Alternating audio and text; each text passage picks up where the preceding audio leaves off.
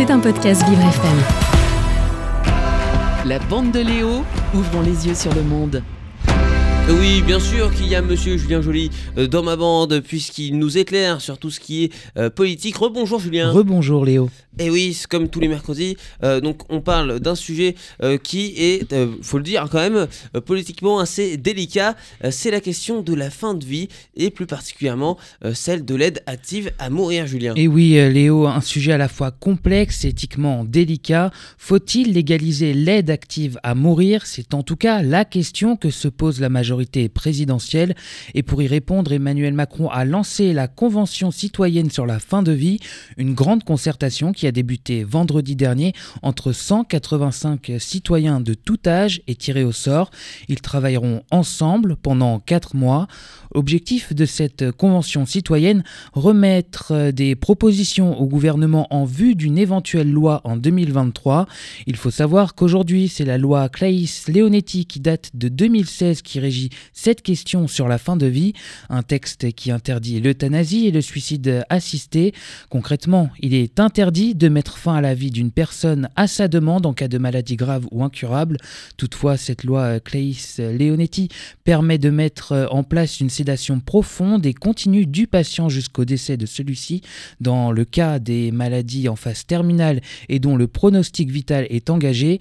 Pour euh, se faire un avis éclairé sur ce sujet, les membres de la Convention citoyenne pourront s'appuyer sur un avis du Conseil consultatif national d'éthique parce qu'effectivement il s'agit ici avant tout d'une véritable question éthique qui consiste à provoquer la mort d'un patient. Pour Jean Leonetti, co-auteur de cette loi de 2016, le texte a, été écrit, je cite, pour des gens qui vont mourir, alors que là, il parle de faire une loi pour des gens qui veulent mourir. Ce n'est pas la même loi, c'en est une autre, alors que l'on n'a toujours pas réglé la question de l'égalité des soins palliatifs sur le territoire, explique l'ancien député. Vous l'aurez compris, Léo, c'est donc effectivement un sujet extrêmement sensible, mais qu'il est primordial de traiter. Euh, une question difficile qui d'ailleurs divise euh, l'échiquier euh, politique les différents partis qui ne sont absolument pas d'accord sur le sujet de l'aide active à mourir, Julien. Et oui, Léo, euh, pour l'extrême droite, le Rassemblement national, Marine Le Pen se dit opposée à une évolution du droit. Ce sont des sujets qui touchent à l'intime, si tant et qu'il faille prendre des décisions, c'est au peuple de les prendre, ajoute la présidente du groupe à l'Assemblée nationale, qui évoque clairement ici un référendum. De même pour le parti des Républicains, euh, qui juge que ce débat sur la question de la fin de vie permet à Emmanuel Macron de changer de sujet et de ne plus parler des coupures d'électricité.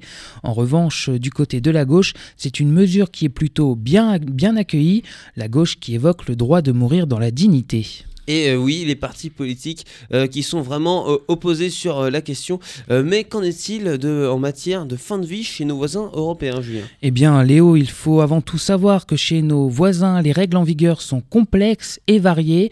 Pour le moment, le Luxembourg, la Belgique, les Pays-Bas, l'Espagne et le Portugal autorisent l'euthanasie active.